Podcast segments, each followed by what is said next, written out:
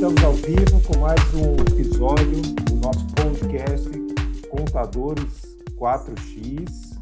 Esse podcast que tem como objetivo aqui ajudar os contadores né, a melhorar a sua gestão, otimizar os seus processos e atrair mais clientes, utilizando principalmente a tecnologia.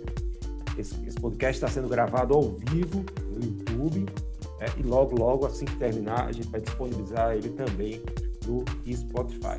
E um dos objetivos aqui desse nosso podcast é trazer empresários contábeis que tenham histórias boas para compartilhar, histórias grandes, histórias de transformação principalmente.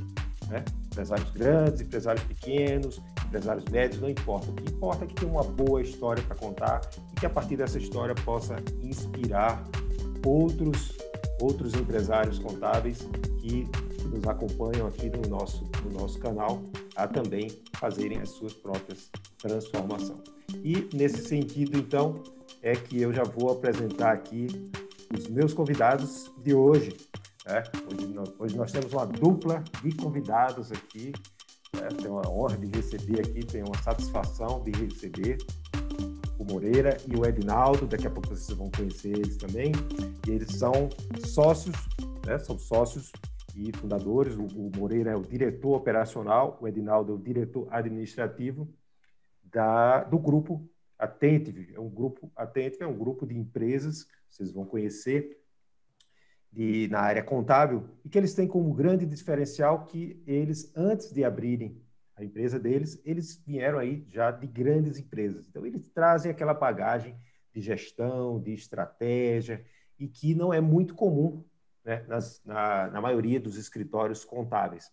Por isso que é, é uma das razões que a gente convidou eles aqui para falar aqui das, da, da, nossa da história deles né, e do que eles estão fazendo aí hoje na, no escritório deles e em relação ao, mercado contábil. Bom, sem mais delongas, eu já vou aqui chamar aqui os meus convidados, já estão aqui na tela. Boa noite, Moreira. Boa noite, Edinaldo. Muito bem-vindo. É uma grande satisfação tê-los aqui no nosso podcast. Boa noite. Boa noite. É uma honra estar aqui com você, Paulo. E com seus convidados aí. Legal. Moreira, boa noite também.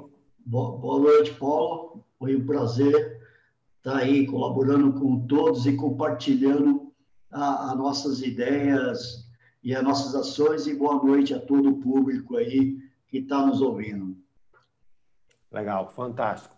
Bom, para o pessoal que está que tá aqui no YouTube, é, lembrando aqui que quem está chegando, o chat está aberto aqui, então pode dar boa noite, pode falar aí a cidade de onde está falando e pode mandar perguntas também aqui para os nossos convidados, que eles terão o maior prazer em respondê-los. E se ainda não está inscrito no canal, não se esqueça de se inscrever aí, clica no botãozinho vermelho Clica também no, no sininho, né, para ser avisado aí sempre que a gente publicar novos vídeos. A gente publica vídeo praticamente todos os dias.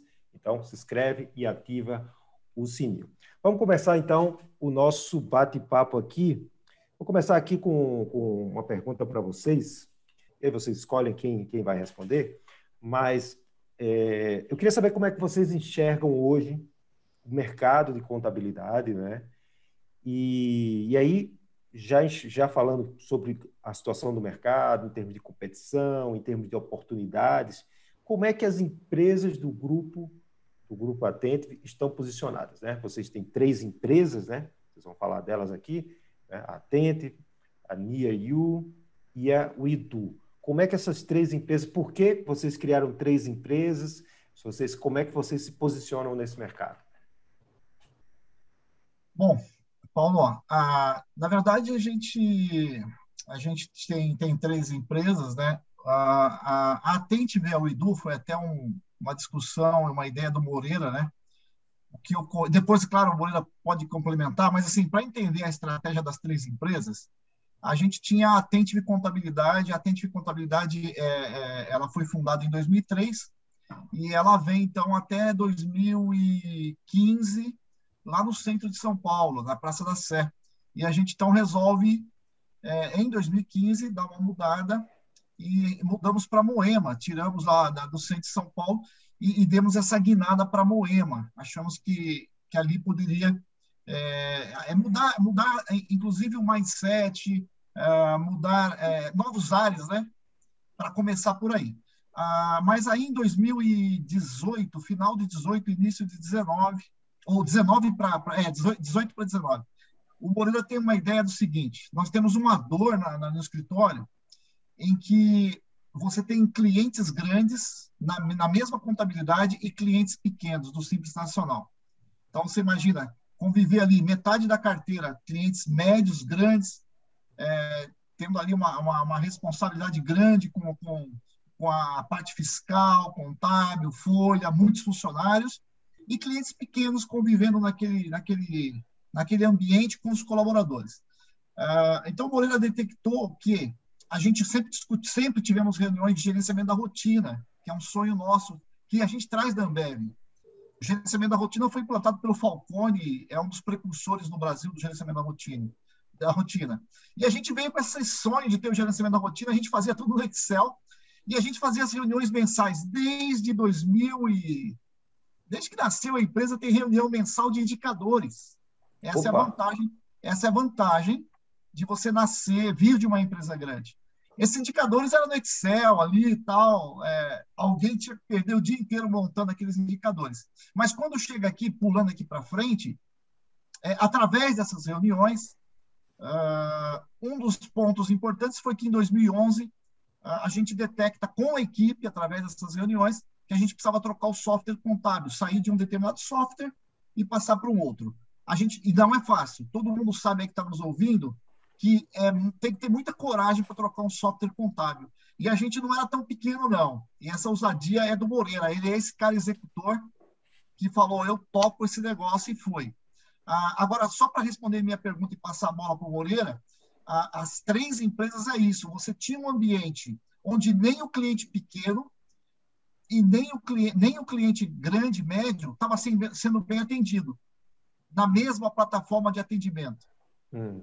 A gente, no, isso no nosso, no nosso rodando o nosso PDCA, fazendo o nosso plano de ação, é, o Moreira detectou isso. Então a gente fez o quê? A, tirou, tirou, a Idu nasceu, o Idu Contabilidade nasceu, é, para exatamente levar todos os clientes de Simples Nacional de serviços para lá. Uhum. Quer dizer, Porque bem focada, bem focada em um perfil de cliente. Simples é, Nacional de serviços.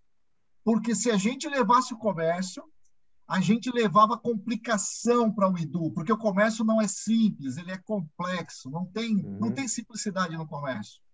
Legal. Então, qual foi a, a, aí foi uma estratégia de pessoas também. Se eu levo clientes complexos lá para o Edu, que, era do, que é do Simples Nacional, eu também tenho que levar uma mão de obra muito especializada e cara para o Edu. Isso atrapalharia a margem da empresa, da Uidu Contabilidade. Uhum. Então, a gente deixa na Atently ah, os funcionários mais experientes para atender os maiores clientes. Levamos uma galerinha muito top lá para o Edu, gente nova tal, com uma ideia de, poxa, será que vamos fazer o Edu ir para o Simples Nacional, inovar e lá a gente ser o nosso beta teste. Tá? Uhum. Para encerrar minha resposta, a Niriu, BPO financeiro, nasce em junho de 2020, de 2019, totalmente é, nas nuvens, sem servidor, mais moderna ainda, só para cuidar do BPO financeiro, porque a gente é, fazendo, é, vendo mentores, conversando com, com alguns mentores, é, fiz, fizemos treinamento de BPO financeiro com dois professores muito feras, uh, e a gente detectou o seguinte: não adianta tentar montar um BPO financeiro como um departamento. A gente, então, chegou à conclusão que era focado o BPO financeiro numa terceira empresa para que a equipe focasse nesse produto e não se dispersasse com as pendências e com as dificuldades que um escritório de contabilidade normal tem. Então, uhum. foi isso. Legal, beleza. Eu sei que o Moreira está louco para falar aqui, eu já vou fazer a próxima pergunta para ele, mas antes eu quero dar boa noite aqui para o José Marques de Souza, de Palmas, no Tocantins, deu boa noite, o Jailson aqui de Paulista também, lá em Pernambuco, e o JP Contábil também deu boa noite aqui. Boa noite, pessoal. E esse, essa, essa nossa live aqui tem um tema para a gente falar de automação e tecnologia. Né? e, e, é interessante que a gente teve algumas conversas antes de fazer a live e, e surgiram tantas ideias que a gente já combinou que vão, que vão ter outras lives é, além dessa, né? Não cabia tudo numa live. Por isso a gente hoje vai falar mais focado em automação na área fiscal. Tem uns projetos bem legais aqui que o pessoal implementou lá na Atente e que vai trazer aqui para vocês. Agora, antes de falar dos projetos do fiscal, é, Moreira, essa pergunta vai para você aí. É, na sua visão, onde, como é que a tecnologia, onde é que a tecnologia, qual a importância da tecnologia nas estratégias aí do Grupo Atente hoje? A, a parte da, da tecnologia, a gente teve uma preocupação, duas preocupações. Primeira palavra, é, a gente, o Edinaldo trabalhou muito essa palavra e eu também implantei, apliquei. A, tecnologia a gente vê como uma facilitadora, apoio, né? Para a gente realmente estar tá trabalhando. Mas antes da tecnologia, a gente trabalhou muito pessoas, porque quando você entra com tecnologia, não entra com tecnologia pensando só nela trabalhe as pessoas. As pessoas têm que acreditar e tem que ser uma tecnologia. É, quando a gente fala inovadora, robô, tal, não, ela tem que ser intuitiva, ela tem que ser mais simples, ela tem que ser mais fácil. O colaborador, o colaborador tem que estar aceitando essa nova tecnologia. Você tem que é, desenvolver os, seu, os seus colaboradores para a inovação. Então, a primeira dica que eu dou, trabalha muito bem a equipe nisso daí. Outra, outra coisa que a gente trabalhou muito é também a conveniência do cliente, porque tem hora que a gente olha a tecnologia só para o escritório, não faz isso. Você tem que estar tá vendo a conveniência do teu colaborador e do cliente. A tecnologia, falando assim, no, no, na inovação, ela realmente é uma facilitadora e uma coisa que eu tratei, para ser bem assertivo aqui, as tarefas chatas. Hoje, os novos colaboradores não querem porra, trabalhar em tarefa chata, cansativa, aquela rotina. Então, pô, a gente tentou trabalhar, tentou não, trabalhamos em cima dessas tarefas repetitivas e chata. Então, a gente tentou trabalhar conveniência, mas toma cuidado na hora de não ficar levando, querendo que o cliente faça alguma coisa que ele não está com estrutura. Então, você tem que pensar na tua tecnologia no escritório, mas pense na tecnologia que está no teu cliente também. Então, isso aí é muito importante estar tá levando a tecnologia. E o outro ponto da tecnologia que eu acho que a gente levou, quando eu falava muito com o Edinaldo, porque ele me cobrava, é a, a questão da gente focar só no resultado para demitir pessoas. Não é isso. É entregar o que todos os escritórios, todo mundo que está me ouvindo vai bater aí junto comigo todo mundo, a gente deixava de entregar muitas tarefas consultivas. Quando a gente começa a robotizar, a gente começa a entregar um produto melhor, mais clarificado, com conveniência e também para dar um pouco o que, que o cliente quer nosso: conforto, segurança e direção. O computador é muito cobrado para dar direção para o cliente. Então, hoje eu vou falar, resumindo tudo o que eu falei. A tecnologia está fazendo a gente entregar produtos que a gente nunca entregou. É uma contabilidade mensal, ou é uma prevenção, ou é um SPED bem colocado. Então, eu acho que ela veio assim, ela não veio muito para reduzir pessoas, é entregar os produtos que nós não entregávamos. Então, eu acho que esse foi o nosso foco principal. Pô, nós não entregávamos isso aqui legal. Pô, então Vamos implantar a tecnologia, robotizar e começar a entregar um produto legal pensando no cliente e no colaborador. Não pense só no cliente. Se for o cliente, eu vou encantar. Não, a gente tem que encantar o cliente e o colaborador. Posso deixar o complemento aí para o Edinaldo, que nessa parte aí ele é o mestre em termos de pessoas. É isso aí, Paulo. Só para complementar o Moreira, a, a gente sempre gostou de softwares, Paulo, e, e para quem está nos ouvindo, é, é, obviamente que os sócios, nós, diretores no conselho, na, nas nossas reuniões, tem coisa que a gente é top-down, top-down. Vai implantar e acabou. Só que a gente desce, a gente mergulha junto com a equipe. Por quê? Porque eles têm lá o dia a dia deles, eles vão achar, ah, mas começam a dar uma desculpa ali que o sistema não funciona. O Moreira põe a mão na massa, nós vamos para dentro e a gente mostra para o cliente que o, sistema é bom. No começo existe uma resistência muito grande, gente. Ninguém gosta de mudança, ninguém gosta, todo mundo está ali na sua tarefa, já tem bastante tarefa para fazer. Quando você vai levar um sistema novo, um software novo, é, todo mundo tem resistência. O Moreira, até numa das nossas reuniões mensais de radar, ele falou um negócio muito legal, porque ele reformou a casa dele recentemente, o apartamento dele, e ele diz o seguinte: reformar o apartamento morando lá dentro não é para qualquer um, certo? Mas assim, e ninguém quer fazer, não dá uma dor de cabeça, mas quando você volta para casa e, e vê o apartamento todo arrumado, é muito gostoso. É a mesma sensação de um software novo, de uma automação. Então, a gente sempre preocupou em ter software que os clientes, que nossos colaboradores gostam. Para vocês terem uma ideia, quando a gente pergunta as três coisas que os nossos colaboradores mais gostam, os três softwares, é impressionante como eles, eles enumeram exatamente o melhor, o segundo, o terceiro, e como eles falam bem do software. E aí é só ir para o abraço, porque o, cliente, o funcionário está feliz com aquele software e, a, e, o Moreira matou a pau, né? Conveniência é, e direção para o cliente, né? Tem que botar o cliente no centro e procurar produtos para o cliente e não clientes para os nossos produtos. Legal, exatamente. Eu, eu, gosto muito, eu gosto muito dessa frase aí também. E tem uma frase também que, que hoje eu estava eu tava revendo ela, que é do Steve Jobs, né? Que o Steve Jobs ele dizia, né, que o cliente não sabe o que ele quer, até que você mostre para ele. Então, é, outra coisa que, que o, o, contador precisa, assim, ele, ele não pode ter medo de se posicionar e chegar e dizer, olha, isso aqui é bom para o cliente e acreditar. Agora, claro, tem que ter a empatia de perceber que ele não vai aceitar do primeiro momento. Tem uma resistência natural, tem a dificuldade dele, como vocês disseram, então tem que trabalhar isso. Assim como o, o público interno também, né? Se o colaborador não comprar a ideia da ferramenta, ferrou, né, Moreira? Ferrou. Exatamente. Não implanta. Não implanta. É.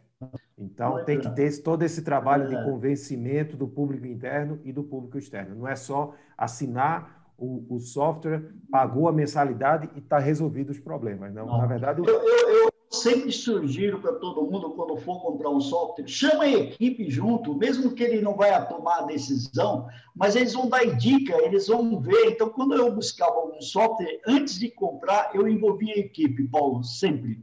Sempre envolvia a equipe junto, até para decidir o software e, e mostrar o, o, lado intuitivo do software. Isso aí você já ganha, um, parece que perde tempo, não. Você ganha um tempo na hora da implantação, envolvendo a equipe desde o início. Essa é uma dica muito importante que eu implantei e deu certo. Deu certo. Envolvi toda a equipe, toda a equipe. Lógico, quando era muito operacional, eu envolvi o operacional, quando era a parte mais da liderança, a liderança. Mas eu chegava a envolver até o auxiliar contábil, porque de repente era ele que ia fazer uma tarefa e ele ia ver que aquele sistema está entrando para ajudar ele, e não para atrapalhar, e não para controlar ele, nada disso, uhum. mas para facilitar a vida do colaborador. Isso foi um slogan que nós utilizamos em todas as nossas implementações. Eu acho que ainda tem muito colaborador né, que tem aquele receio, né? Será que a ferramenta vai tirar meu emprego, né? É, e a visão do empresário como vocês, né, que, que vem de empresa grande, que entende de gestão, entende de estratégia, a visão é completamente outra. Pelo contrário, é como vocês disseram aqui no início, a ferramenta vai tirar aquelas tarefas burocráticas e vai fazer com que o colaborador possa entregar mais, possa até se realizar mais e fazer atividades que realmente né, é, é, valham a pena ser feitas, né, e não ficar só digitando, né, ou, né? Ou fazendo é, trabalho. Eu, eu, como diretor de RH também, eu, eu, eu acho muito triste, né? Uma pessoa, um menino estudar, tá no último ano de faculdade de ciências contábeis e chegar naqueles nossos escritórios antigos, pegando aqueles papéis, digitando tudo, dando tendinite na mão, né? Uhum. É claro que a gente, igual a todo escritório, passamos por isso. A gente tentava incentivar, a gente, a gente sempre se preocupou com o ser humano, né? A Tente nasceu dessa forma. A gente tem essa, na nossa cultura, na nossa família, uma preocupação muito grande com as pessoas que trabalham com a gente. É, mas a gente passou por isso, né? Eu, eu, eu, quando eu comecei lá, com 19 anos de idade, eu e o Moreira, a gente escriturava o livro de entrada fiscal na caneta. Chegava a dar calo no dedo. É, então, a gente tem essa história para contar para os colaboradores que reclamavam das tarefas chatas, mas que a gente nunca perdeu a esperança e a gente sempre sonhou em achar um software que eliminasse essas tarefas E a gente sempre vendeu essa esperança. E é muito legal hoje, né? A gente tem uma satisfação enorme de estar numa live dessa, contando a história e podendo, de fato, dizer para vocês que o sonho vale a pena e que softwares importantes, é, elogiar todos esses dons de softwares, esses programadores, desenvolvedores, quanto eles ajudaram na nossa vida, né? Softwares de gerenciamento da rotina, de gestão de tarefas, é, o software ERP que evoluiu bastante do, do nosso tempo, e vários outros aí que buscam notas, que vão na prefeitura, é, que o Moreira vai falar aí dos nossos projetos, mas é muito legal é, ter uma empresa hoje que dá orgulho de quando você coloca um funcionário novo para dentro na, na, integração, ele se assusta com tanto de tecnologia que a gente tem. E ele fala: caramba, é, a gente tem que fazer até integração. Ele fica meio assustado quando ele vem de um escritório que ainda está muito atrasado. Legal. Beleza. E, pessoal, quem estiver chegando aqui, vai dando boa noite aí, falando de onde está falando, a cidade, e pode colocar pergunta aqui para pro, os nossos convidados. Vamos então falar aqui dos, dos. A gente prometeu que ia falar de alguns projetos da, da área fiscal, né? E projetos de automação. E, e o primeiro aqui que a gente, vocês passaram aqui para a gente conversar hoje, foi sobre a automação do Simples Nacional. Vamos falar então sobre a automação do Simples Nacional. Inclusive, vocês têm uma empresa que é específica para atender clientes do Simples Nacional. Né? Eu dei uma olhada lá no site, um site bem moderno, né? quer dizer, bem voltado para esse, esse segmento aí. É uma contabilidade que se posiciona como contabilidade digital. Então, imagino que esse projeto aqui foi um projeto importante. E todo projeto, eu sempre digo para o para os meus alunos, né, o pessoal que me segue, quando você vai implementar qualquer projeto dentro da sua empresa, você tem que começar por duas coisas. Primeiro, por que, que você quer realizar ele? Né? E depois, o que, né? Qual é o objetivo que você quer alcançar com aquele projeto? Então, vamos começar por aí, né? Por que, que vocês buscaram isso e automatizar aí a rotina do Simples Nacional e o que exatamente você queria atingir como, como resultado prático? Né? É, como o Moreira vai entrar falando especificamente do projeto, eu diria que, eh, voltando à nossa resposta, é, primeiro para eliminar tarefas chatas. Você imagina fazer um Simples Nacional, 300 clientes, você lá, pega, imagina essa, essa pessoa, esses dois funcionários, três ali, entrando, pegando a apuração no final do mês, apurando, PGDAS, pega o DAS, imprime. A gente sempre gostou de mandar o extrato do, do PGDAS tal. Então, era uma tarefa de, complexa, uma tarefa que poderia gerar atrasos. Então, a, a gente queria gerar essa conveniência, essa automação, esse ganho de produtividade para começar a entregar consultoria.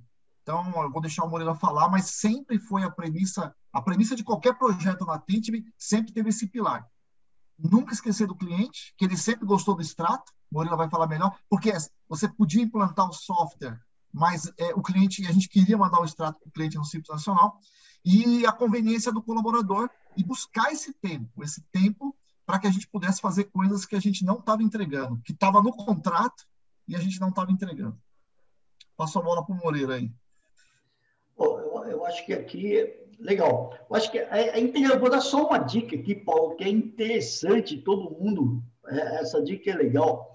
Tem hora que a gente tem o nosso software, ou é contimático, ou é folhamático, domínio, e acaba é, não é, se atualizando das mudanças do nosso sistema. Então, uma dica muito importante, por exemplo, o nosso software é o domínio, né? Mas como tem o contimático, eu não estou aqui para fazer propaganda de sistema, né? Mas mesmo folhamático, contimático, domínio. E é interessante que esse projeto ele nasceu, até o Edinaldo questionando muito, pô, lá, o domínio tem esse sistema. E o GTAX, é legal que eu já estou respondendo até a outra pergunta, e o GTAX também tem essa, essa tarefa automática dentro dela, e é onde, puta, o Geraldo questionou muito, por que fazer no GTAX e não tem no nosso sistema uma tarefa é, rotineira, onde a gente já importa as notas fiscais, já faz o cálculo. Então, começou primeiro a gente analisando o GTAX, que todo mundo está me ouvindo, e o nosso sistema domínio.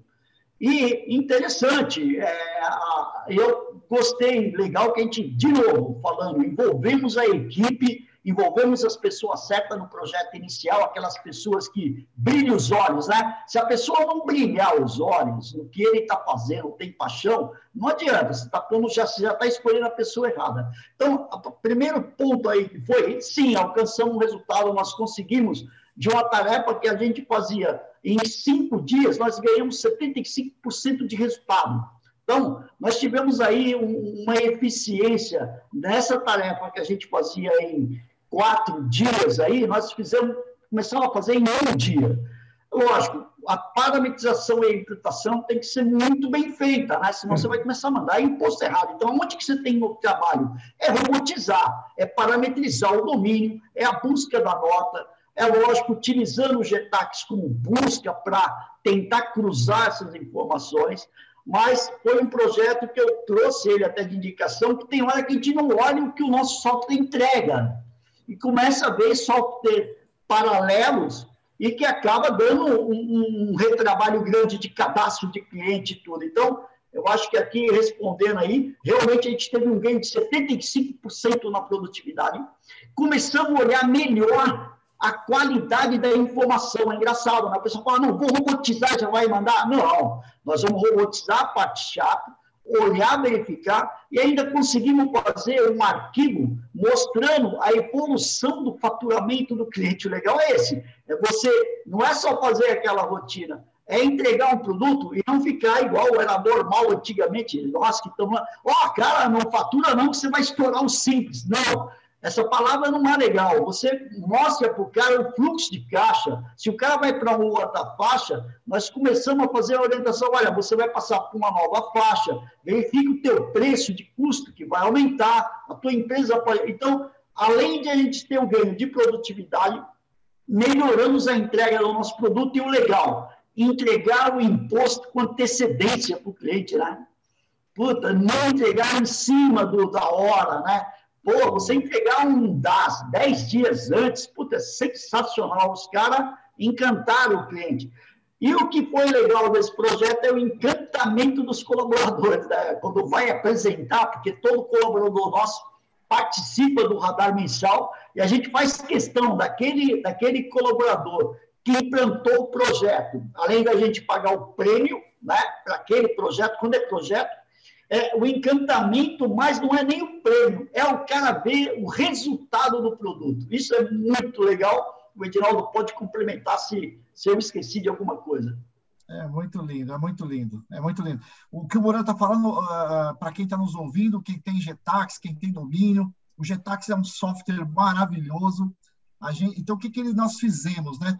O Getax busca nota, o Moreira conseguiu, não é fácil implantar no domínio, a, a, esse projeto, é, pegando a nota pelo GTAX, você traz para o domínio, uh, usa toda aquela, aquela tarefa robotizada, automatizada de geração de dados no domínio, e tinha alguns probleminhas, né, Moreira?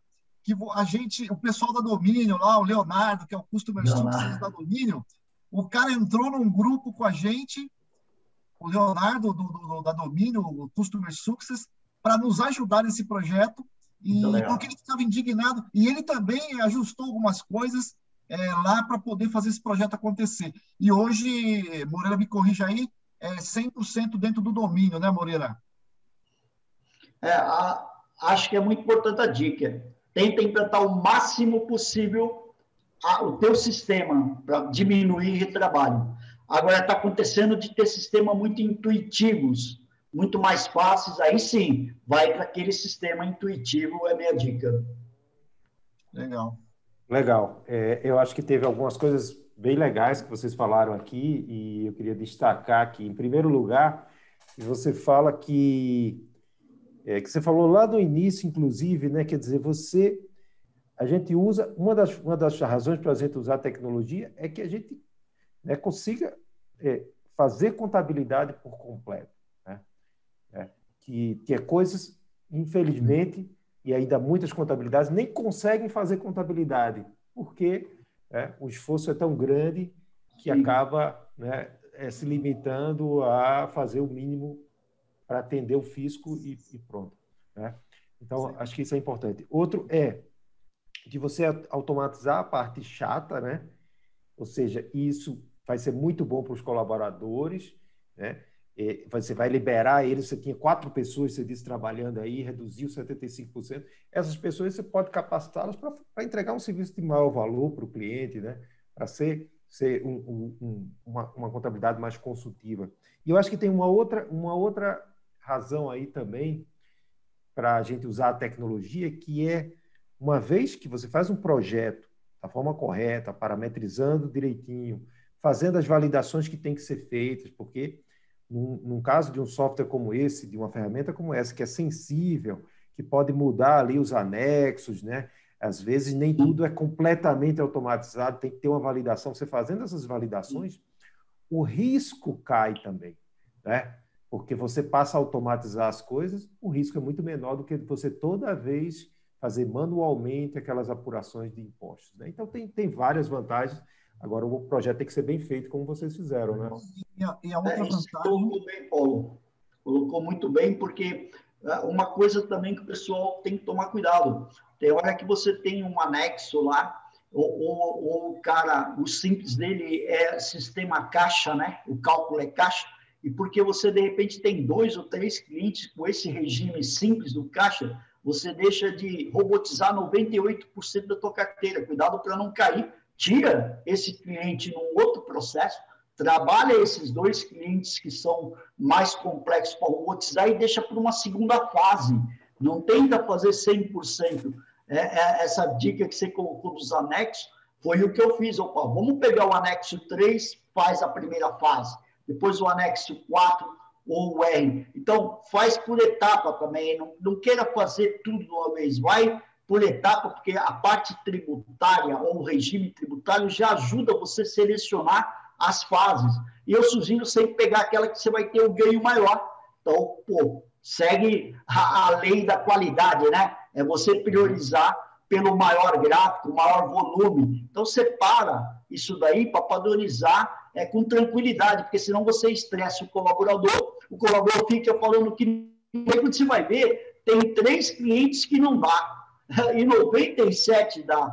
Então, tem que tomar cuidado com isso aí. Isso aí, aí sim você tem que estar próximo do colaborador para motivar ele. Falar, não, então isso aí vamos deixar para a segunda fase, mas vamos pegar esses 97% aqui, vamos implantar esse. Puta, é mesmo, Moreira. Então, mais ou menos segue essa dica também. Não tenta fazer 100%, não. Faz a primeira fase, segunda, terceira. Nunca vai direto, porque senão vira puta, aquela implantação cansativa, né? Uma implantação cansativa, o cara está trabalhando, não. Você tem que matar a causa, mas fazer uma implantação leve, o pessoal gostando daquela implantação. É isso aí. Aquela regra, é aquela regra 80-20, né? A regra de Pareto lá, né? É, Sim. Você, você implantar 20%, você já resolve 80% dos problemas, né? Então, foca no que, no, que é, no que é mais rápido e no que tira o problema principal da frente. Muito legal. É, você falou das ferramentas, né? Eu, eu aqui no, no, nosso canal, eu não tenho problema de falar em nome de ferramenta, porque a gente é bem independente mesmo, então eu falo de todas e o empresário tem que ficar livre para decidir qual é a melhor para ele. E uma coisa que eu sempre falo também é isso, né? Que é, na hora em que as empresas viram que precisavam é, melhorar seus processos, automatizar, e que os softwares operacionais, né, o software principal, seja o domínio, seja o Contimatic, seja o Alterdata, eles deixavam a desejar em algumas em alguns processos, né? Ficavam algumas sol pontas soltas. Surgiram muitos softwares para preencher esses espaços, né? Exato. Como o próprio Jetax que você você citou e outros que existem por aí.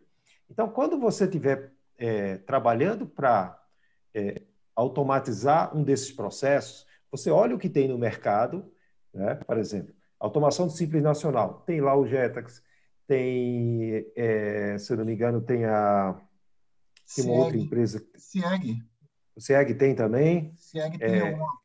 Isso, isso. Buscar isso. nota, né? né Para facilitar ali, né? Isso, é. é. Mas tem automação de Simples Nacional tem uma outra empresa que está ah, tá me escapando outra, agora. É tem uma outra. Tem, um, tem uma outra. Ou seja, você, você busca e você vai achar essas empresas. Agora, olha o que elas fazem, vê quais são as facilidades que ela tem e antes de fechar, dá uma ligada para o seu software, para o, para o seu software operacional, para que, quem já lhe atende. porque pode ser que eles já tenham essa função e você não sabe, ou eles estejam próximos a liberar. Então, né, vê o que é que o mercado tem, mas não deixa de ouvir também o seu software, como vocês fizeram, né? Legal.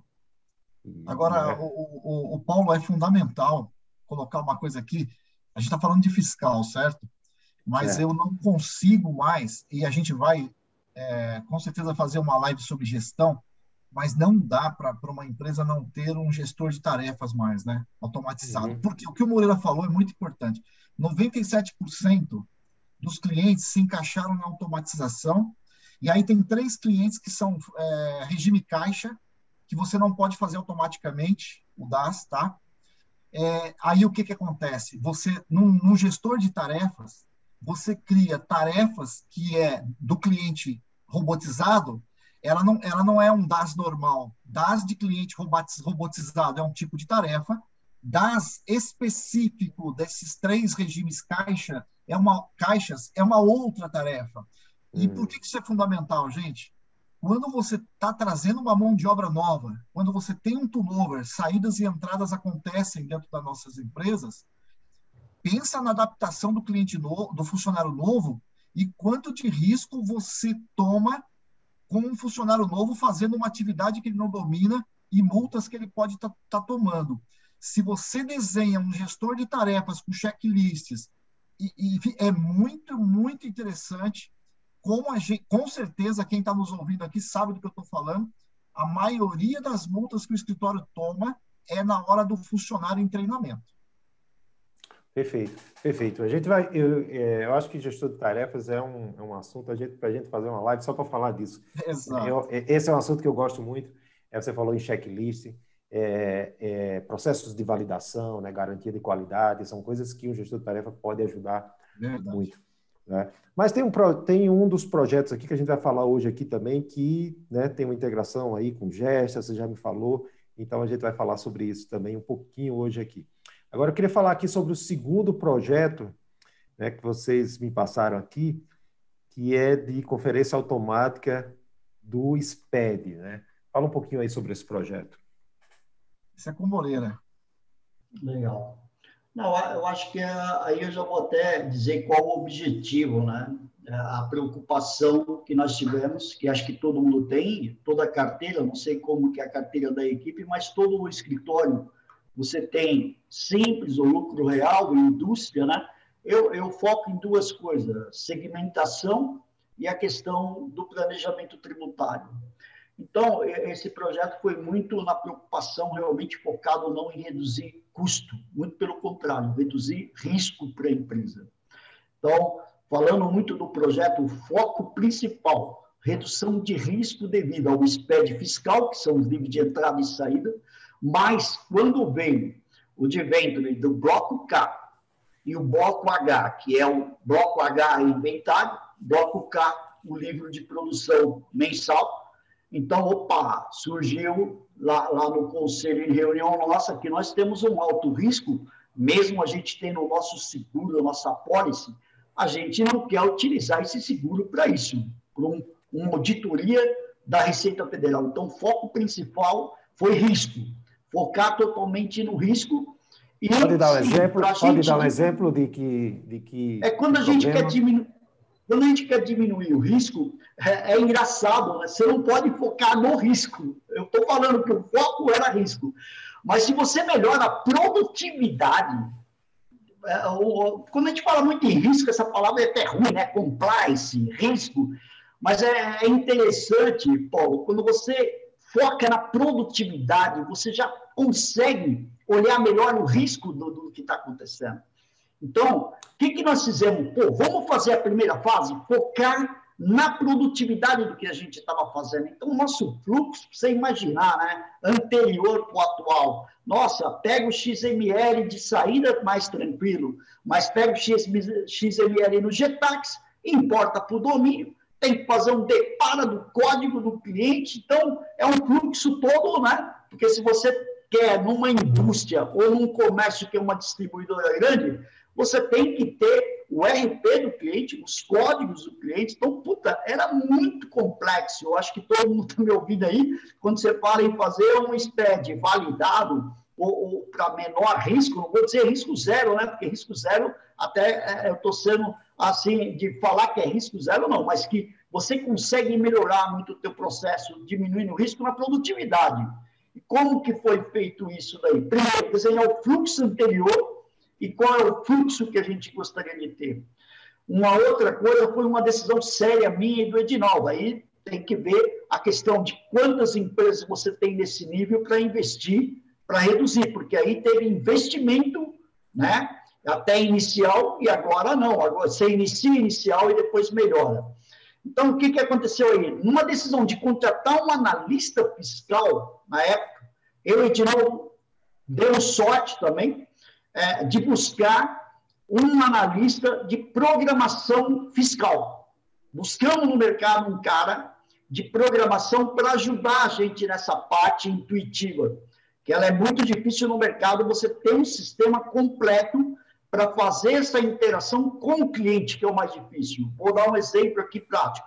O cliente ele tem um RP que ele não troca, não adianta você falar lá para ele que você vai pôr o OMB ou o OMI, o OMI que tem a parte industrial para o cliente, ele tem um software RP que é do segmento dele, de peças, peças de carro, ele não vai trocar. Você pode querer levar o melhor sistema do Brasil, fala, não, cara, meu sistema é de móveis, ele é meu padrão, ele dá o meu custo, eu não vou trocar.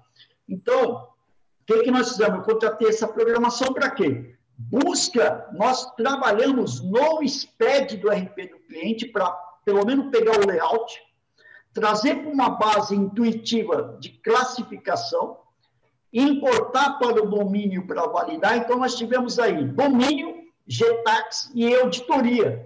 Mas aonde que foi nosso ganho, que é interessante? Todo mundo fala, não, vamos importar o XML, que eu fiz. O layout da Receita Federal do SPED fiscal, ele é universal, o layout dele é igual para todo mundo. Então, o que, que eu tentei? Padronizei o RP do cliente no SPED fiscal, Aí tem que ter um trabalho de parametrização no SPED do cliente, porque é um grande cliente, traz um alto risco.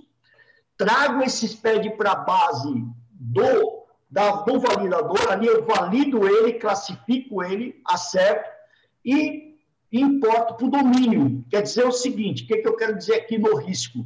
Eu estou importando a matéria-prima que o cara classifica lá no XML, o produto acabado dele, então, já vem automático a base dele para o meu sistema para validar. Então, aí você tem é, três sistemas: domínio, GTAX. Eu não sei se você comentou, acho que você comentou. Para validar a qualidade, a gente usa o auditoria. Não sei se alguém usa outros tipos de sistema, mas eu faço no auditoria um dashboard, que a gente até comentou no Power BI. O Power BI ajudou muito. Pegar aquele relatório enorme da, da auditoria, quem usa sabe que eu estou falando, tem lá 100 páginas de ocorrência. Mas quando você joga isso aí no Power BI, você não é 100 páginas.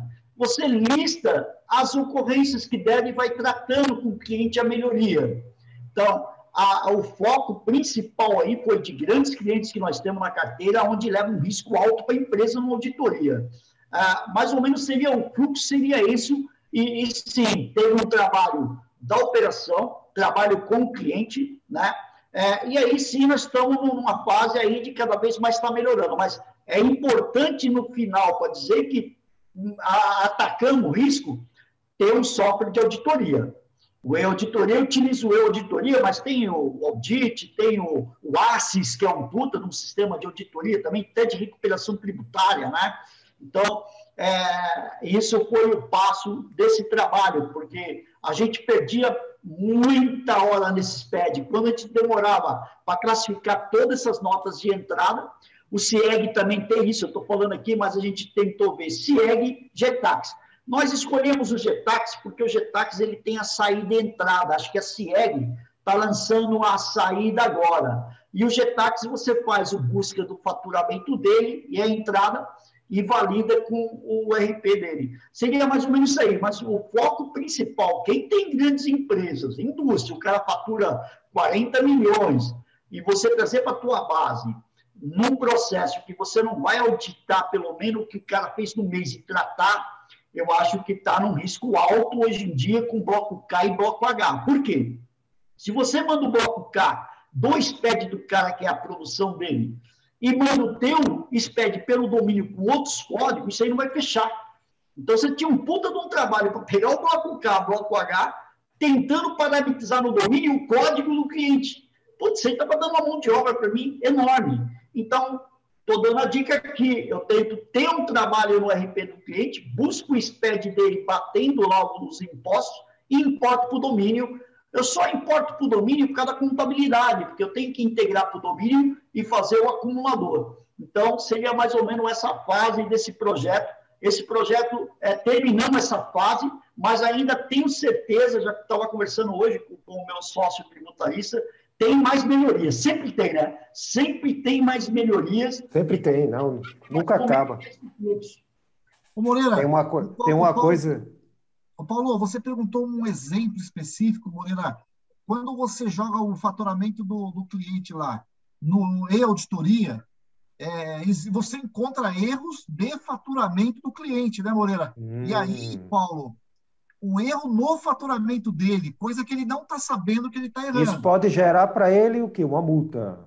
E aí, aí, o Moreira, aí, Moreira, conta um pouquinho aquela reunião que você tem com o faturista do cara, baita de uma consultoria explicando para ele melhorar o, o RP dele. É, é, é legal. O que, o que o Geraldo falou é muito interessante, porque tem hora que a gente começa a fazer o projeto pensando no nosso medo, do, do, do nosso, do nossa dor.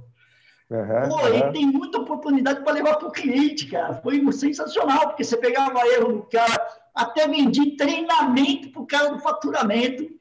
Indiquei, teve empresas que o faturamento é e-commerce, é puta, um volume muito grande de, de nota. Indiquei o Econet para o cara colocar, contratamos um cara para ele, treinamos. Puta, é, tem umas histórias com o cliente que é muito legal. Isso é gratificante, porque o, o, contador tem aquele medo assim, pô, eu, eu não sei, não estou não tô querendo generalizar todos, mas vou te falar do meu tempo antes. Puta merda, eu estou com risco aqui, eu estou preocupado muito comigo. Não, pô, faz um produto legal que você leva a melhoria para o teu cliente. Tem muita oportunidade para levar para o cliente, se você focar dos dois lados. Porque senão, vira muita, é, eu não sei se você chegou a comentar nas lives, existe muita empatia do cliente com o contador, né? É, é, tem que tomar muito cuidado com essa palavra. A gente não, pô, vamos tentar levar consultoria mesmo, vamos tentar autor. Acho que é aquela primeira parte. O que, que a tecnologia faz? Pô, vamos eliminar essa empatia entre o cliente e o contador, né? Computador, o problema está no computador. Não vamos generalizar. Tem um cliente que quer acertar assim, Paulo. Fui em vários clientes. Na verdade, assim, de 10 clientes grandes que eu tinha, 9 aceitou. Um não aceitou, ele está lá na minha caixinha preta, mas eu estou notificando ele numa boa também. Eu não vou estressar pela dor dele. Ele não quer acertar, mas eu acertei nove, né, cara? Olha, de dez acertei nove. Então o percentual é muito alto, cara. Foi muito gratificante esse trabalho com o cliente também. Eu achei, eu achei super legal. E esse, e esse exemplo que você deu aí no final, Edinaldo, realmente ajudou, ajudou bastante a entender. Quer dizer, a gente, no, no primeiro projeto, a gente teve um projeto de automação focado em clientes pequenos, simples nacional, tem precisa de volume né, para automatizar. Aqui a gente está tratando de outra coisa, clientes grandes que têm muito volume e, consequentemente, esses clientes estão expostos ao risco. Na verdade, o risco é do contador, mas antes de ser do contador, é do cliente. Então, Sim. se o contador se prepara como um projeto como esse, com ferramenta, para mostrar ao cliente, olha, você tem aqui esse risco, você precisa fazer isso, e isso e isso. O cliente vai ver você como um valor espetacular. O cliente jamais vai querer trocar você. Não é isso? Com certeza. Porque você tá... o, o, Power BI é, é, legal mostrar o Power BI para o cliente. Muito 10. É. É, quando você mostra quem, um, quem, um dashboard... quem puder usar o Power BI, pegar o e-auditoria, jogar para o Power BI, eu indico. Nossa, é muito legal porque você vai focado, vai clicando, já vai mostrando o problema e que ações para consertar. Porque também não manda notificação para o cliente, você não faz tratativa. Você tem que tratar junto com o cliente. Esses aí são clientes Isso. especiais que Isso, têm que ter um tratamento clientes. diferenciado. Não vai Eu querer que é mandando, mandando e-mail para o cara que está tudo errado. Não faça isso, pelo amor de Deus. Tratativa junto, pegar na mão, trabalhar junto, de quatro mãos. É, Nesse... não adianta. Quem quer ter clientes grandes, Eu sugiro isso, né? Cada um toma suas decisões, mas a nossa decisão é trabalhar em quatro mãos com o cliente usando tecnologia. Teve um cliente que falou, pô, Moreira, mas eu não, não contratei uma empresa de tecnologia, você fala tanto de tecnologia, né? Era um senhor mais conservador, um cliente mais conservador. Eu falei, não, hoje é, a tecnologia é para facilitar o que nós estamos vendo aqui, está vendo? Olha aqui, ó, se nós não tivéssemos essa tecnologia, nós não estávamos aqui nessa reunião. Aí ele ficou meio assim, falou, tá certo, tá certo.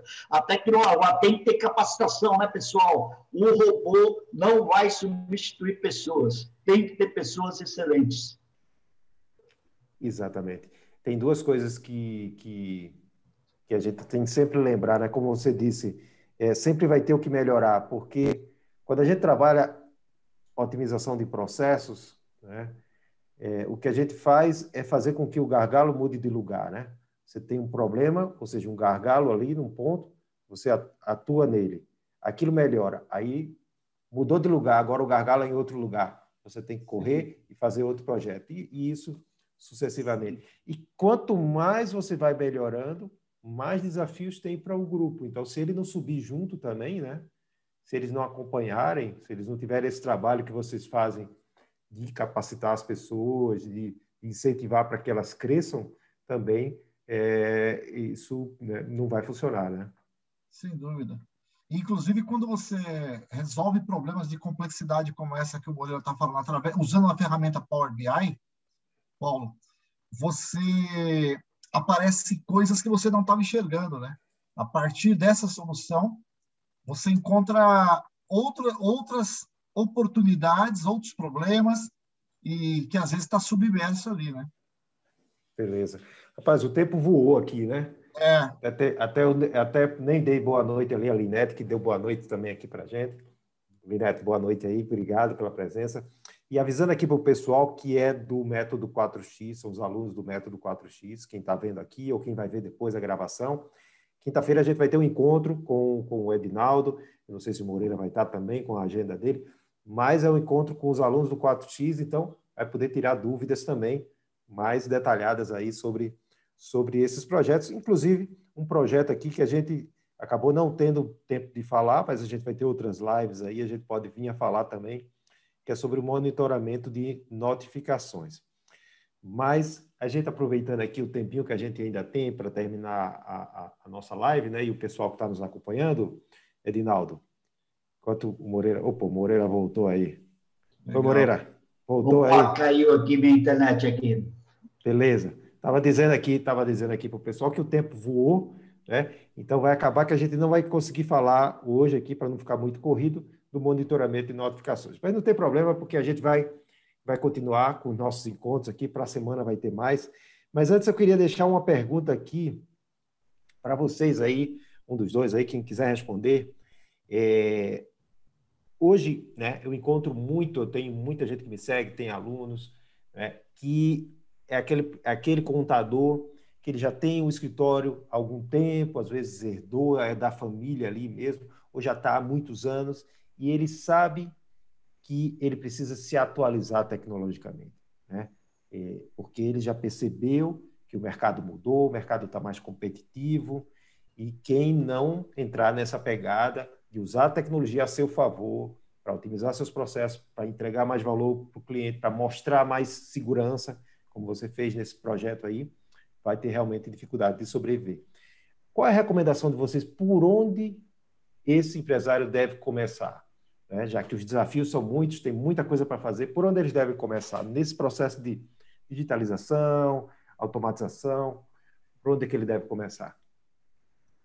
De novo, isso daí eu deixo com o Edinaldo. É, eu, eu, Paulo, eu, eu costumo dizer o seguinte: pr primeira coisa que a gente está falando, já que você fez uma pergunta mais aberta, e ela, ela leva um pouquinho para a gestão, né? Já deixa um, um gancho para a nossa próxima live aí. E nós somos uma empresa de contabilidade que temos dificuldade de entregar os balanços, os balancetes, por uma coisa chamada extrato bancário e financeiro do cliente. Vamos deixar só isso aí, ponto final. Só para dizer, deixar claro que tem o financeiro que a gente tem, que é um grande desafio do escritório. Mas eu diria que, é, para começar, você não esqueça da área de marketing e comercial. não dá mais. É comercial no sentido de marketing para trazer o lead. Não dá mais para você pensar só naquele boca a boca, no, no, na indicação. Então, acho que é, parte olhando para o marketing, para o comercial, para montar uma estratégia de buscar esse cliente, e aí você já vai discutir a segmentação.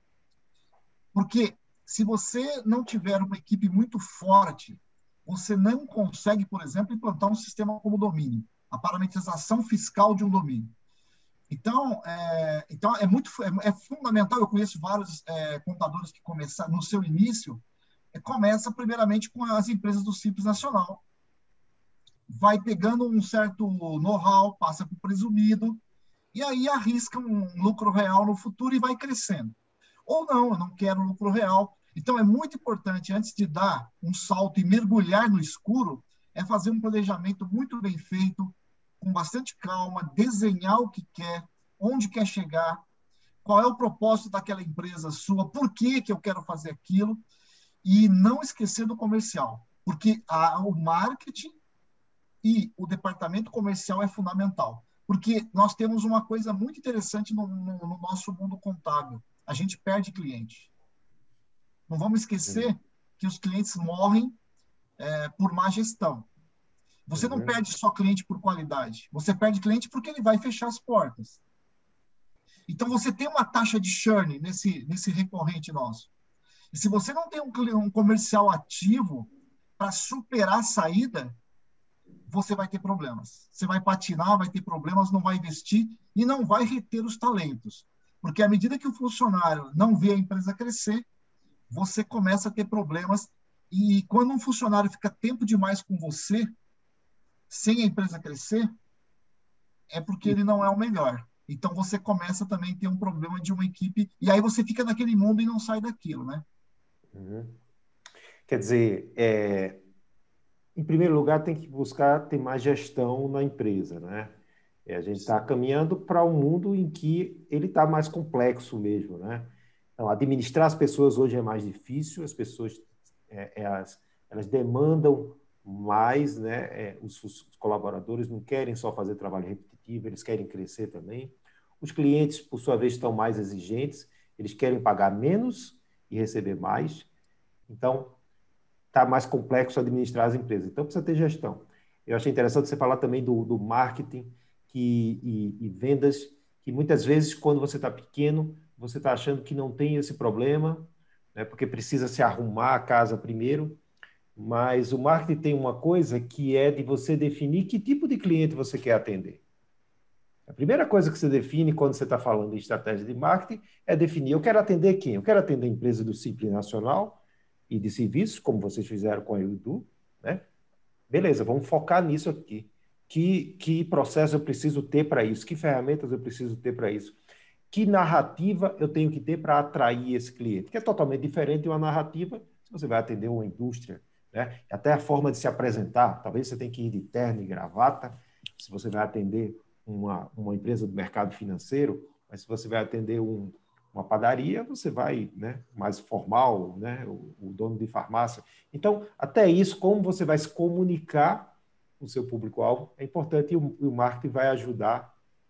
Então, ter essa visão de marketing, eu acho que é fundamental também. E o que eu digo também, para quem quer dar os primeiros passos em se atualizar tecnologicamente, é que tem que ir para a nuvem, né? Se não está na nuvem, né, tem que estar, tá, né? Eu tenho certeza que vocês não têm arquivo mais, né? Arquivo, papel, não tem isso, né?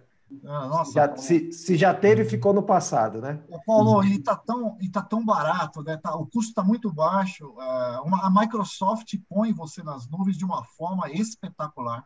Há um é. custo muito menor do que do, no passado. É, você tem, tem gente que gosta do G Suite, do, do, da Google, do Google, né? A gente uhum. optou pelo Office 365 porque a gente imaginou que o LGPD, o, o Office, a Microsoft estava mais preparada para o LGPD, mas tem gente que usa o Google Suite aí tranquilamente. E estar nas nuvens é uma coisa muito legal. Ah, e aquilo que nós estamos falando, Paulo, é sobre escolher as ferramentas melhores logo de cara, né? Escolher um software parrudo pensando no crescimento, né? Porque as pessoas querem começar com aquele software gratuito de contabilidade ou, ou, um software mais simples, mais barato, é mais simples até de implantar. Só que quando ele cresce, a dor de trocar software de novo é demais. E eu acho que hoje está muito mais fácil implantar um software como é, o domínio, esses mais complexos, né? É, desde pequeno, né? Você tem dois usuários ali. É, eu acho que eu recomendo começar com o alicerce, a fundação muito sólida para poder crescer. Eu gosto de dizer isso também, né? Você, sua empresa pode ser grande, mas você tem que ter cabeça de empresário grande, né? Nossa. Então você começa com a cabeça grande, pensamento grande, com a empresa grande. Eu, e, e, eu até disse para o Edinaldo que na semana passada eu entrevistei um aluno que ele acabou de fazer a migração do Calima para o domínio. Empresa pequena, tem duas pessoas só, ele, a esposa, e e ele saiu do calibre, foi para o domínio, teve um trabalho danado, né? Como você disse, para parametrizar, tiveram um esforço muito grande, mas os resultados foram extraordinários. Ele passou de 22 clientes para 36 sem contratar ninguém, simplesmente por conta das coisas que ele automatizou no domínio que antes ele fazia manualmente num software que era gratuito ou era muito barato. Né? Então, realmente é isso que você está dizendo. Mesmo sendo pequeno, tem que pensar com com cabeça de, de, de, empresário, cabeça de gestor, onde vale a pena. Não vale a pena economizar 200 reais se você vai ficar todo mês perdendo horas e horas ali no processo manual. Beleza? Olha aqui, ó. O Rodrigo, inclusive, está aqui, ó. Ele está ali, ele falou no chat aqui. E não. quem não viu a entrevista, eu recomendo. Quem não viu, está lá no, no, nosso podcast, no Spotify. Né? E ouve lá que vale a pena. O D'Alessandro aqui, o D'Alessandro, não, o Dinailton, que é De Santos, ali como De Santos, mas é Dinailton, é outro aluno do, do Método 4X, ele fez uma pergunta aqui, Edinaldo, que eu acho que você vai ter que levar para casa para responder na quinta-feira, porque ele me disse que vai estar lá naquele nosso encontro na quinta-feira. Ele perguntou o seguinte: como é que faz essa integração do e-auditoria com o Power BI? Olha só que pergunta que ele deixou para você aí. e, o Moreira, que fez isso, é, é, é só é, ali que está, né? É, tem que ter o programador que a gente contratou. Alguém tem que saber mexer na ferramenta, né? Quer exportar isso, né, Moreira? Ah, o, o, o que é interessante, todo mundo, é, todo o sistema hoje, pelo menos, ele tem os arquivos, né? que é uma auditoria, mas existe um arquivo onde o cara traz esse arquivo para lá e sim depois você faz a programação no Power BI para cada ocorrência repetitiva, onde você coloca no Power BI. Eu contratei esse programador, mas só no sentido dele ficar uns seis meses. Mas o Power BI tem treinamentos baratos, pessoal, para o Power BI, baratos aí. Então segue a dica. Então eu acabei treinando minha equipe também, porque minha preocupação, esse programador, pô, eu não, eu não sou, nós não somos empresas de montar sistema, né? É por isso que tem o Getax, tem sorte, tem domínio, mas tem hora, na necessidade, a minha prioridade não era a prioridade do software. Então, a domínio não queria fazer o meu SPED. Ah, então, o que, que eu fiz? Eu busquei esse programador, mas já com a intenção de um contrato fechado com ele, aonde ele ia dar treinamento para a minha equipe para manutenção. Mas ele mesmo me deu dicas grandes para os meus colaboradores, estão treinando no Power BI. Hoje, quando dá uma alteraçãozinha qualquer, o meu próprio pessoal altera o Power BI. Então, a dica é que sai o Power BI, nós estamos, na verdade, nós vamos até não precisar nem do Nuconte, esses sistemas de indicadores, até a nossa empresa hoje, eu busco no domínio os arquivos em Excel do domínio, e jogo para o Power BI.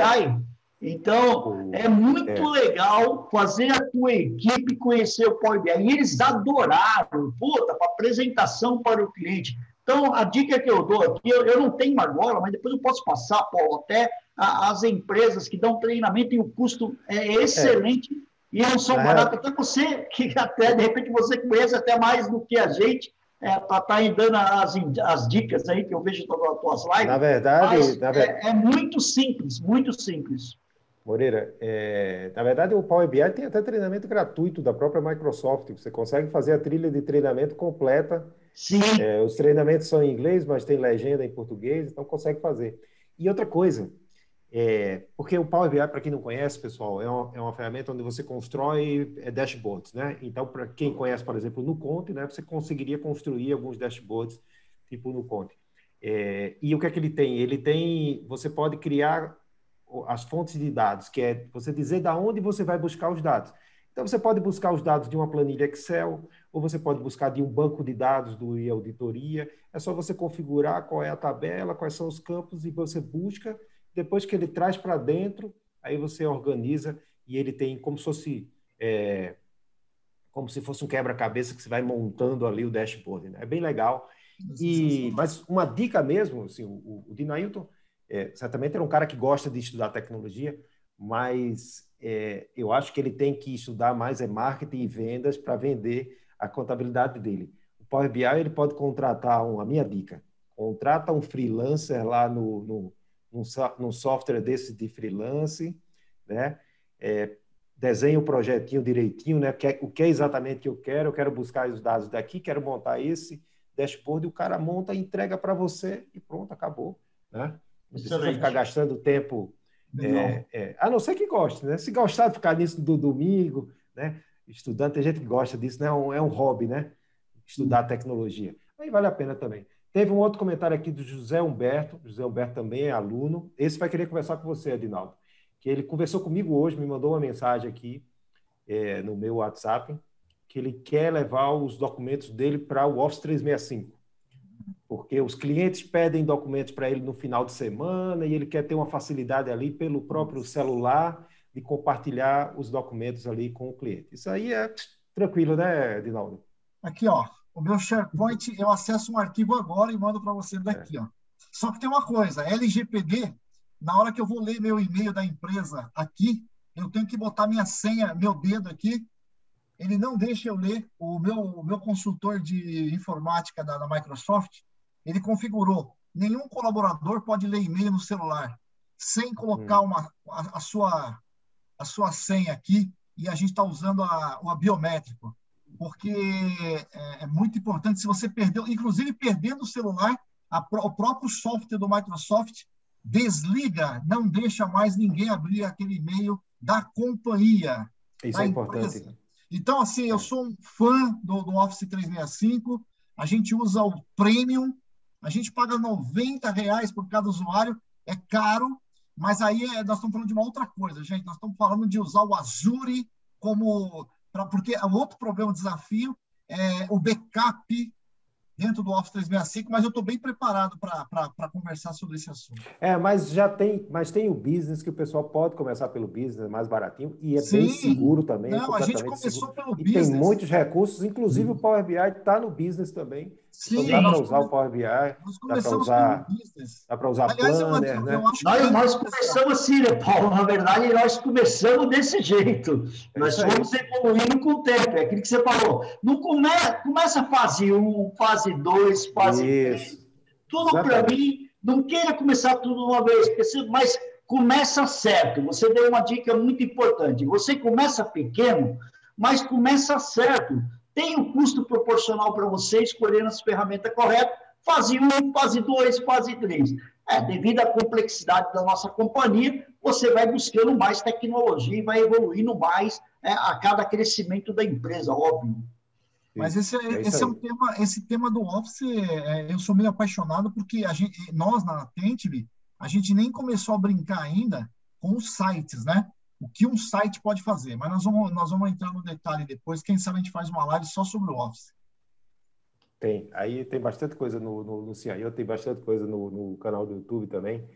É, maravilha. Então, deixando aqui já confirmado o nosso convite, na próxima terça-feira estaremos aqui para falar sobre automatização do financeiro, é isso? Contábil, departamento contábil, contábil e financeiro. Contábil e financeiro. Como aqui é esse mundo contábil e financeiro e aí tem umas ferramentas para nos ajudar. Esse é o grande desafio do momento. E né? esse a é gente sabe que é o maior problema, é, se não é o maior problema, é um dos maiores problemas das escritórios de contabilidade. É, a, contabilidade em atraso, muitas vezes nem consegue fazer a contabilidade do cliente, não é isso? E a maior barreira, o Paulo, e quem está nos ouvindo, a maior barreira do financeiro é que o Moreira falou a palavra-chave, né? É, é, eu e Moreira somos muito fã de um jovem chamado Pedro Quintanilha, né, Moreira? Ele diz o seguinte: por que, que um cliente compra da gente? Por conveniência, clarificação do produto, ele é, não, não pode ter aquela pegadinha no produto final, na hora de entregar, e direção. E a conveniência no extrato é um baita de um problema. Ninguém quer entrar no seu banco, buscar um OFX do mês para mandar para o contador. Então, o maior desafio é a conveniência do cliente. Porque se o cliente obedecesse a gente, cara, manda extrato, dia primeiro para mim, acabou.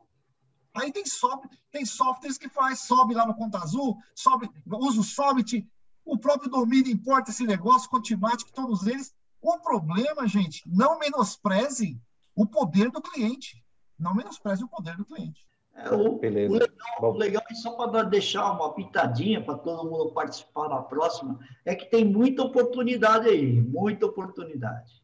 Muita uhum. oportunidade, porque você tem softwares hoje de acordo com o perfil do cliente. O que está acontecendo é o futuro. Hoje nós temos clientes conservadores, nós temos os clientes que menos conservadores, numa faixa de 30, 40 anos, mas nós estamos com uma garotada empreendedora que ela é conta azul, é, é, sistemas intuitivos. E por isso que nasceu até a New né, que é o BPO financeiro, quando o cliente não consegue fazer o teu financeiro pelo extrato, aí se nasceu a New Esse é um dos inícios que você falou e que acabou nascendo essa startup, a New Eu não, nós não, não quisemos misturar o BPO financeiro com a contabilidade. É uma equipe focada, e a gente também, a gente poderia montar célula, né? mas é ter um diretor, um sócio focado naquela empresa. Então, eu tenho um sócio focado no Idu, um sócio na Atente e uma Niu. Então, é, tem muita oportunidade, Paulo, né, nessa área contábil, porque é um produto amargo para se entregar uma contabilidade mensal e agora, graças a Deus, com a tecnologia, voltando na tecnologia, né, é, ela está proporcionando aí para nós bastante é, oportunidades. E conveniência, porque a gente quer cobrar só do cliente. Não dá hoje em dia para o contador ficar só cobrando. É uma outra mensagem. Sai desse contador antigo, fica cobrando, cobrando. Não, você tem que avaliar a estrutura do cliente, o perfil dele, para realmente dar uma direção correta porque ainda nós temos essa fase, temos ainda empreendedores antigos, intermediários, e tem os jovens chegando. É, é, é outro patamar de startups, tem muita oportunidade desses empresários jovens e que nós temos que estar preparados para eles, hein? Nós temos que se preparar para o futuro, que são os empreendedores jovens talentosos aí. Bom, maravilha. Já deu para perceber, então, que esse encontro da próxima semana aqui é imperdível porque a gente vai falar justamente sobre desafios que vão além da tecnologia. É, é a gente pensar também em estratégia e relacionamento com o cliente, convencimento, até psicologia mesmo, de como conversar com o cliente, convencer ele. Pelo amor de Deus, me manda um extrato aí. ou não, ou se livrar disso, me traz aqui, eu faço tudo na NIU, aqui no BPO Financeiro. Vamos falar sobre quando é, é cada situação vai ser aplicada, né? Quando é o momento de oferecer um BPO financeiro, quando é o momento de fazer uma integração, quando é o momento de simplesmente não fazer nada e mandar aquele cliente embora. Né? É, então, é isso aí que a gente vai falar na próxima semana. Beleza, pessoal? Muito obrigado aqui pela presença. A gente já estourou nosso horário, acho que mais, mais valeu a pena. Né? Obrigado, Edinaldo. Obrigado, Moreira. O papo foi muito legal, mas a gente está só começando, né? Legal. Legal. Boa noite obrigado, Paulo, e, obrigado a todos aí, a todos os ouvintes também. É, espero ter é, alcançado a expectativa de todos aí e colaborado, porque nós temos que compartilhar. Nós não temos, nós podemos ser concorrentes, mas não precisamos ser inimigos. Essa é uma frase muito importante para nós todos. Vamos nos unir e compartilhar aí a, as inovações e as nossas ideias. Eu vou, eu vou encerrar aqui minha parte dizendo o seguinte: quando o pessoal queria lá visitar o nosso escritório, né? Eu acho que as pessoas podem olhar e copiar aquele modelo, mas tem uma coisa que você não copia: é a cultura, o ambiente e o conjunto de pessoas que vão remar engajados num porquê e num propósito. Isso não dá para copiar. Cada um vai ter que achar o teu caminho, a tua cultura. É isso aí. É isso aí. Maravilha. E lembrando aí o pessoal que ainda está aqui, tem muita gente ainda, pessoal do Método 4X, quinta-feira, às 5 horas, a gente vai bater um papo né, com, com... E, então o pessoal vai poder tirar dúvida aqui e, e falar sobre, né, sobre essas vai coisas que a gente conversou legal, hoje aqui. Muito legal. Legal? Tá bom. Um abraço. Beleza, pessoal? Obrigado, um abraço. abraço. Boa noite. Até Boa a noite. próxima.